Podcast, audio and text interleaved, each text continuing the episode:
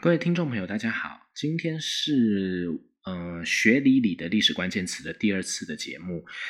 主题是外交官等级。那为什么我们要用这个主题呢？其实是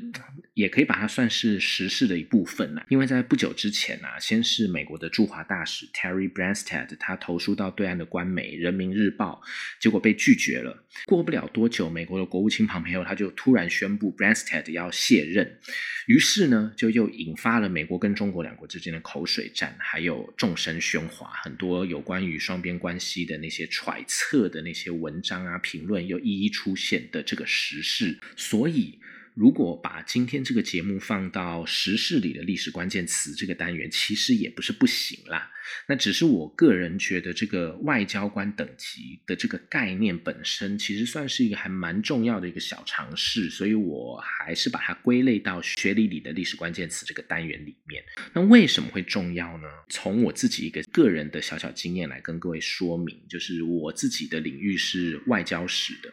我当初在考博士班的时候，几乎每一间报考的学校的考试委员都会问我这个问题。他们都会说，既然你是外交使，那大使跟公使的差别是什么？几乎每一间的口尾都会问我这个问题。可见呢，就外交官等级，什么叫大使，什么叫公使，这个应该是这些老师们认为一个很有鉴别力的问题吧。可是呢，另一方面，我也曾经收过某一个审查意见，在我写的论文里面写到说，呃，某个国家他考虑把派到另外一个国家的使节从公使层级提高到大使层级，然后我把这个这样的想。想法和他意向写成说，表示这个国家他很注重那个要派出去使节的那个国家的这个关系。结果审查意见就在里面质疑我说我的逻辑不通，所以这就让我很傻眼。我觉得这很可能是审查人自己就不懂外交才会写出这样子的审查意见。所以这两个好像是互斥的这种经验，一个好像认为很重要，另外一个好像其实他并不是很懂。这就让我觉得好像向大家推广一下这个概念本身的价值的这个结论，就让我得到了。所以我觉得似乎在有这样的实施状态。下可以把这个东西来跟各位介绍一下。那刚刚讲的是我个人的一个小小的经验，可是如果是在外交实务上面呢？虽然啦，外交从业人员他们一定都对于这个知识，这个是非常非常 A B C 的事情，他们一定都知道，但是也未必一定会做到正确的处理。我们再另外用一个小故事来印证外交实务界知道但未必做得到的这种情况。这个小故事是在一九六二年五月下旬的时候。当时的阿根廷驻华代办艾辛达接到国内的调令，他要返回阿根廷。这个艾辛达在外交部的档案里面有两个译名，一个是辛苦的辛，一个是幸福的幸，就是艾信达。但这两个其实都是讲同一个人。那当时的中华民国驻阿根廷大使王之珍曾经特别发电报回台湾，说这个艾辛达之所以会。被调回阿根廷，是因为他跟前总统关系很好，甚至还曾经回国帮他助选。所以，呃，那个当时所说的前总统是刚被军事政变推翻的阿图罗·弗朗迪西政政府。那他虽然是被政变推翻的啦，可是，在阿根廷还是有一定程度的政治影响力。而且后继的这个代理总统也是原本和他同一个政党的，也就是说呢，艾辛达在阿根廷的外交圈还是具有一定程度的影响力。王志珍还说。阿根廷新政府有一点想要派遣正式使节到台湾的意思了，所以他也会在这个时候积极去推动促成。在这也要先说了，阿根廷在一九四九年之后，虽然他并没有和中华民国断交，但是也没有在台湾开设使领馆，一直到一九五八年才重新恢复使领馆。可是啊，就虽然过去阿根廷都是派到大使这个层级，而且他也接受了中华民国派遣大使驻阿根廷，就像刚刚所说的王之珍，可见双方的关系是是具备大使这个层级的关系的。但是呢，阿根廷在台湾的使馆却一直维持着公使级代办。的这个使节未接，没有派遣正式的大使或公使来台湾。从外交的角度来说，这当然就表示啊，阿根廷对于维持双边关系的兴趣至少没有中华民国想要维持他对阿根廷的关系的这个意向来的高。所以在王之珍报告的时候，可以说是外交部就感受到了阿根廷在这个时候可能有意愿拉高他对中华民国外交的那个重视的层次或是程度。所以在这样的状况之下，照理来说，外交部应该可以趁着在爱辛达要回去的时候，好好做做一下最后的冲刺，笼络他一下，让他感受到。宾至如归，或许就更有机会来达到提高双边关系的这个效果。一开始。外交部负责规划人员可能真的就是这么想的哦，所以在办理爱辛达的践行晚宴的时候，他们是规划就是由外交部长伉俪领衔，另外还邀请了经济部长杨继增、政委周书凯、新闻局长沈建宏等等在内的内阁成员，以及呃包括菲律宾驻华大使在内的总共六个其他国家的大使或代办，算起来总共有三十七个人的规模，去宴请爱辛达。如果按照一般的外交晚宴来说，这个规模算是正常，不算特别夸张或铺张哦。可是呢，当时的外交部长沈昌焕却在这个拟稿里面画下很多很多个大的叉叉，唰唰唰把它划掉，把原本的规划内容全部都删掉，然后直接在上面写下指示。沈昌焕的指示是呢，外国代办回国践行。不可如此铺张，可由许次长及夫人代表本部宴请一桌，就甲乙的宴请一桌。这个只是呃，对于不是很明了外交或官场惯例的一般人来说，可能会以为这是沈昌焕小气啊，不想花钱啊，或者是他不想见到爱心达，不想去吃饭，所以他有点类似 像抓交替一样，叫政务次长许绍昌代替他去。但其实不是这样。沈昌焕在后面还有补充，他说啊。下面也是原文，他说：“爱辛达夫妇可主到本人寓所辞行，就是可以叫爱辛达夫妇到他的寓所去辞行，配以茶点接待。”这就表示沈昌焕并没有不想见爱辛达，甚至愿意安排让爱辛达到外交部长官邸来辞行。可是即使如此，他也只会用茶点来招待爱辛达，而不会特别设置宴席。这就表示沈昌焕其实是就未接等级这样子一个角度去思考这个问题的。事实上，外交本来就是一个非常重视礼仪的这种领域。那些礼仪代表的是一种心照不宣的阶级或是亲密程度的区分。在这个例子里面，主要是呈现阶级的差距。透过这个阶级的差距来体现自己国家该有的尊严，因为外交部长是代表一个政府的对外总责人员，他是最高的外交事务代表，但代办只是一个临时性的职职务。即使像艾辛达，他是以公使衔的身份来代办使事，他还是没有足够能够由外交部长接待这个等级。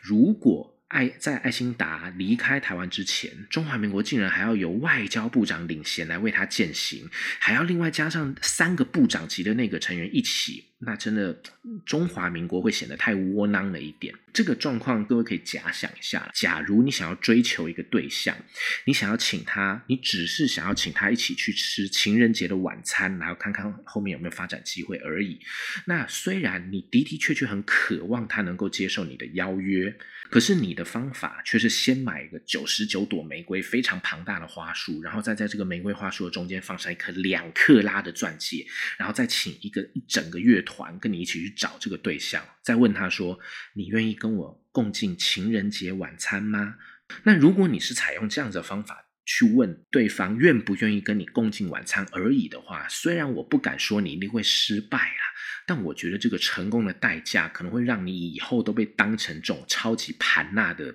一个对象而已，你的边际效用可能会变得非常非常的低，所以如果就日常生活而言，我也会建议各位不要采取这么傻的方式。那当然，在外交上，我们也不可能，也不应该看到我们自己的政府会傻到这样去做。所以，沈昌焕他最后的总结就是，以下也是原文，他说：“以后代办离任即照此办理，大使及全权公使离任。”可由部长设宴送行。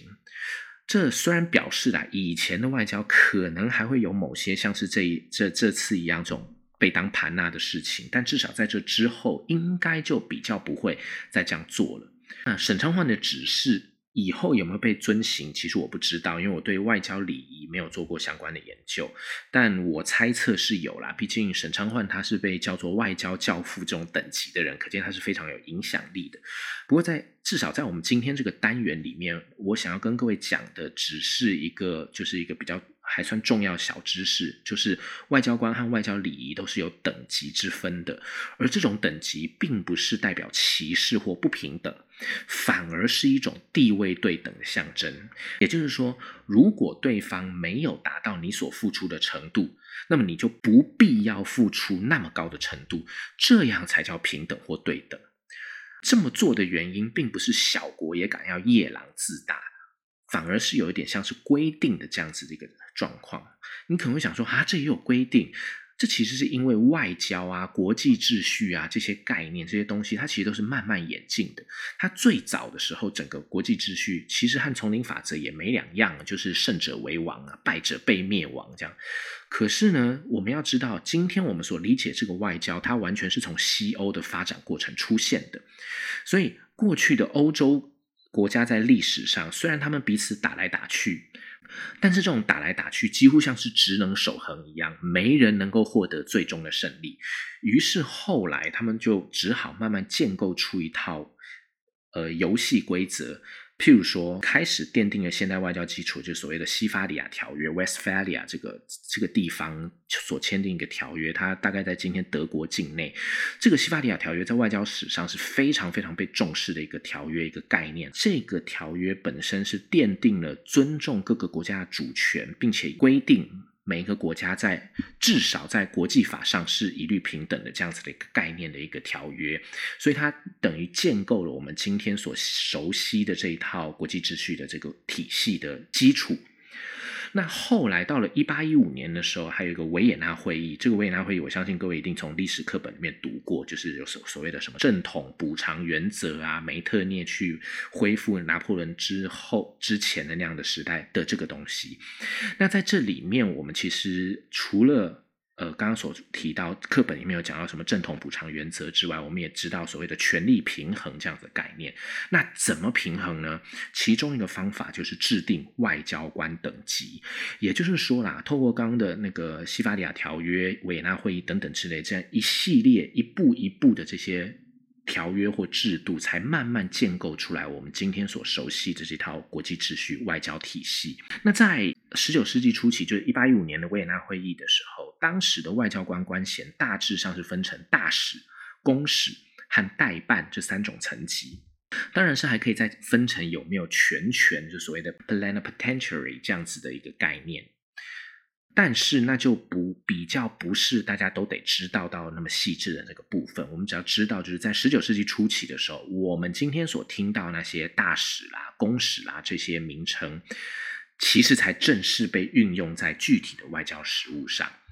那从人类的历史来说，外交官等级的概念看得出来，其实是还算是蛮年轻的一种东西。这样，既然如此，大家应该都承认啊，年轻就通常会比较善变嘛，就是会有很多调整空间，才能够逐渐因应这些变化中的趋势。外交官等级的概念虽然在十九世纪初期开始有了运用，但一开始的权利义务，乃至于哪些人算是外交官呢？哪些人虽然也是做这些事务，但却不能享有相同的待遇，这些细节其实都是慢慢调整出来的。尤其是虽然西法里亚条约是有规定各国在法律上一律平等啦，可是当时外交的主流趋势仍旧还是秘密外交啊，胜者为王。我们刚刚所讲那种传统式的概念。所以形式是一回事，实质又是另外一回事。小国如果想对大国派遣大使，大国也会拒绝，就是认为你不够格对我派遣大使。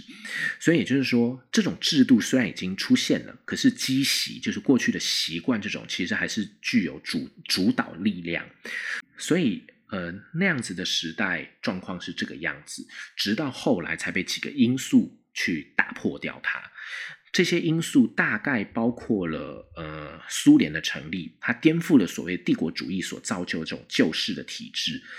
后来发生的欧战，就第一次世界大战，它也削弱了传统帝国主义强权对于外交的那种完全主导权。再加上美国后来又在这个时候，就欧战打完第第一次世界大战打完之后，美国又恰好在这时候选出了威尔逊这样子的知识分子出身的总统，开始提出具有理想主义内涵的，包括民族自觉啊这一类的呼吁。这就让国际之间开始风行具有平等性质的那些价值观。这些具体的事件就让外交官等级背后所代表的意义，譬如说该怎么样看待其他国家之类这种概念，越来越需要被讨论，从而逐渐的获得了体制上的巩固。例如说啊，当苏联成立之后，他马上就要向中国派遣大使，因为过去是派遣公使的。这个对中国人来说听起来好像很不错哎，这是第一个被中国视为帝国主义列强的国家，竟然愿意派大使到中国的诶。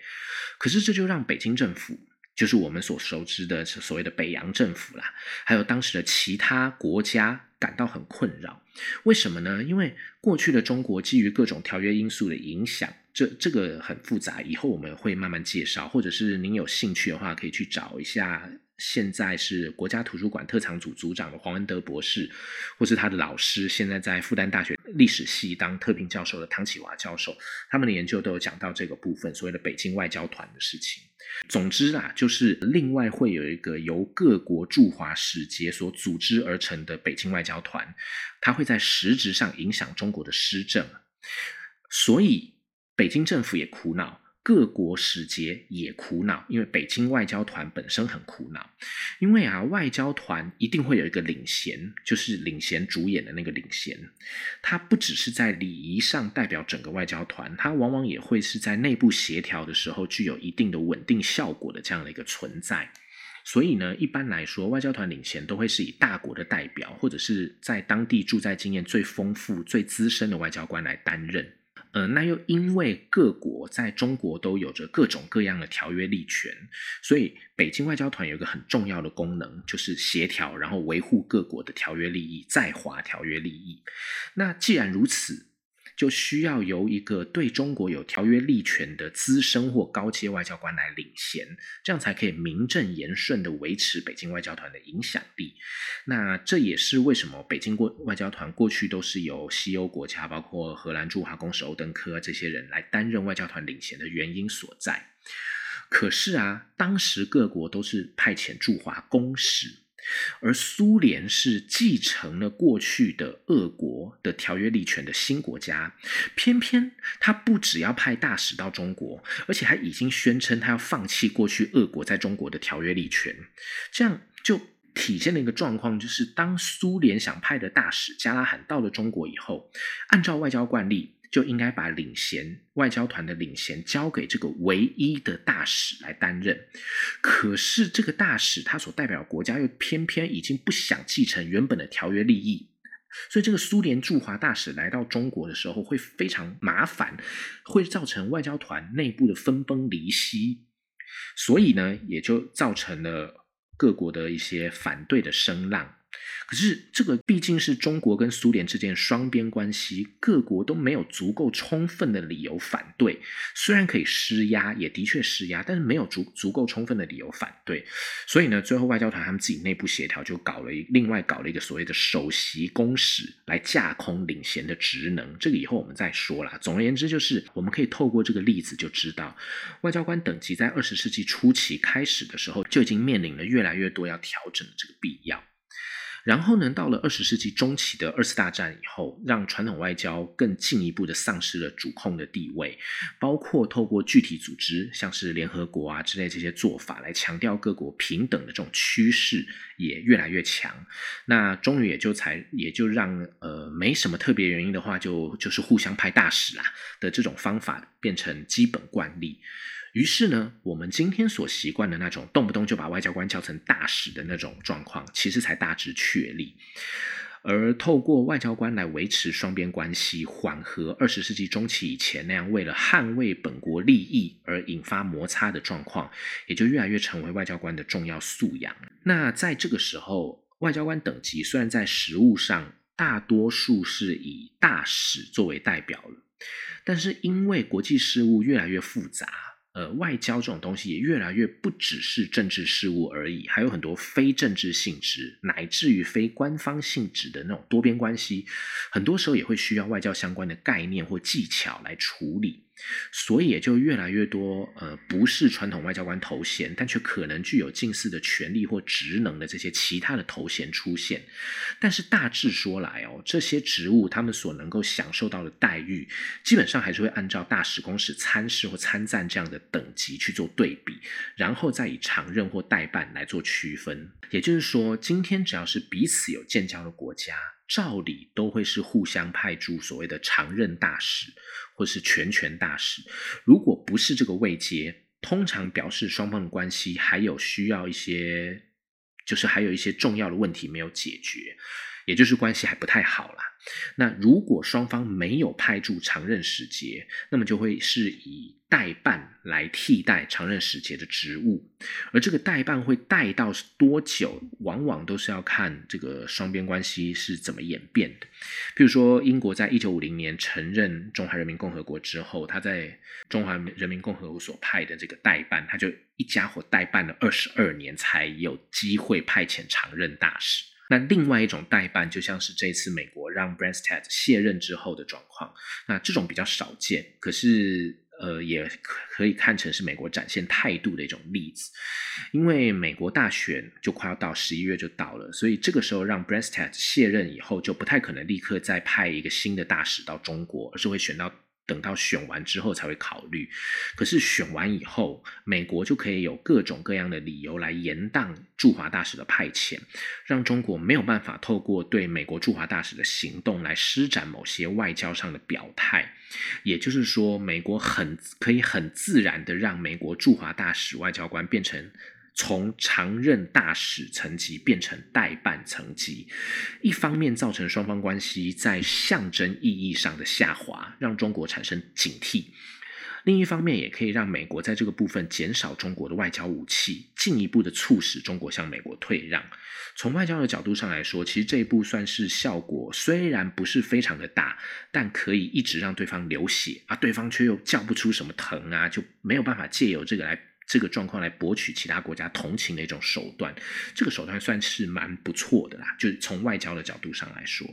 所以我们其实就可以从这个例子想到，美国驻华大使 b r a n s t e d 他为什么会想要在他的驻在国，也就是中国的媒体里面发表文章？其实这是因为这就是他的职责，也是他希望能对他的任务，也就是维系美中双边关系的工作有一点注意的一种行动。这也是我们刚刚所说，就是在新的时代来临的时候，外交官他们的职能或职责之一，只是因为他的投书被拒绝了，那这体现了美国想在这个部分多多少少做一点努力的这个意义，大概已经不大了。所以美国可能就干脆打蛇随棍上，趁机就让 b r a n s t e d 卸任，然后用这样的方法来拉高双边关系的疑虑的程度，来释放美国对中国举措不满的这种讯号。也就是说，呃，单从外交的角度上来说，中国不让 b r a n s t a d 投诉的这种举动，其实真的不是一件很好的外交举措。不过这也要强调，就是它这只只是从外交的角度来说而已。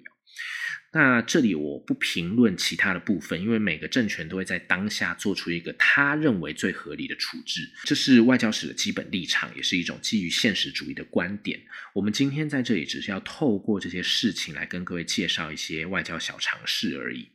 那我们刚刚也已经说了，就是当 b r e s t e d 离任之后，一般就是美国应该不会在短期内再派派新的大使。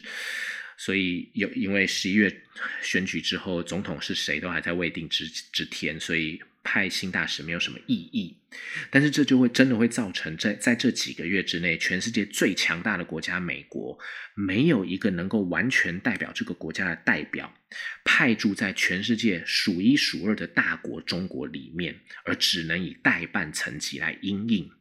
虽然代办在实务上，它的职权内容和大使没有什么分别，可是地位上的差别却非常非常的大，也就代表双方的关系有很明显的下降。这种下降从外交的角度上来说，真的是一种比较偏负面的警讯。但这并不表示说一定会发生战争啊！而且我个人其实从近代外交史的经验总结来说，我个人认为中国跟美国之间是不会发生战争的。这个就和包括那个 Graham Edison Jr. 他们这些。人所说的所谓 “destined for war” 终须一战这样的论述不一样，不过这个我们就等以后有机会再跟各位做其他的说明就好了。所以我认为不会发生战争啊，但是双边关系受损的状况就需要日后的更多行动来弥补了。那这个弥补其实也一样会是一个未来的一个蛮耗时费力的工程，就是了。好，所以呃，今天我们就是要透过外交官等级的这个小知识、小常识来为各位介绍。虽然今天我们其实不用太特别拘泥于这个这些称呼，大使、公使、参赞。代办这样子的称呼，但是这些称呼之所以出现，以及这些称呼或职务内容的改变，它背后所代表的意义，其实还是蛮有让我们大家认识的价值的。这是为什么我们今天把它拿来当做一个跟各位来聊一聊的主题。希望大家喜欢这样子的内容。以上就是我们今天的节目，谢谢大家，拜拜。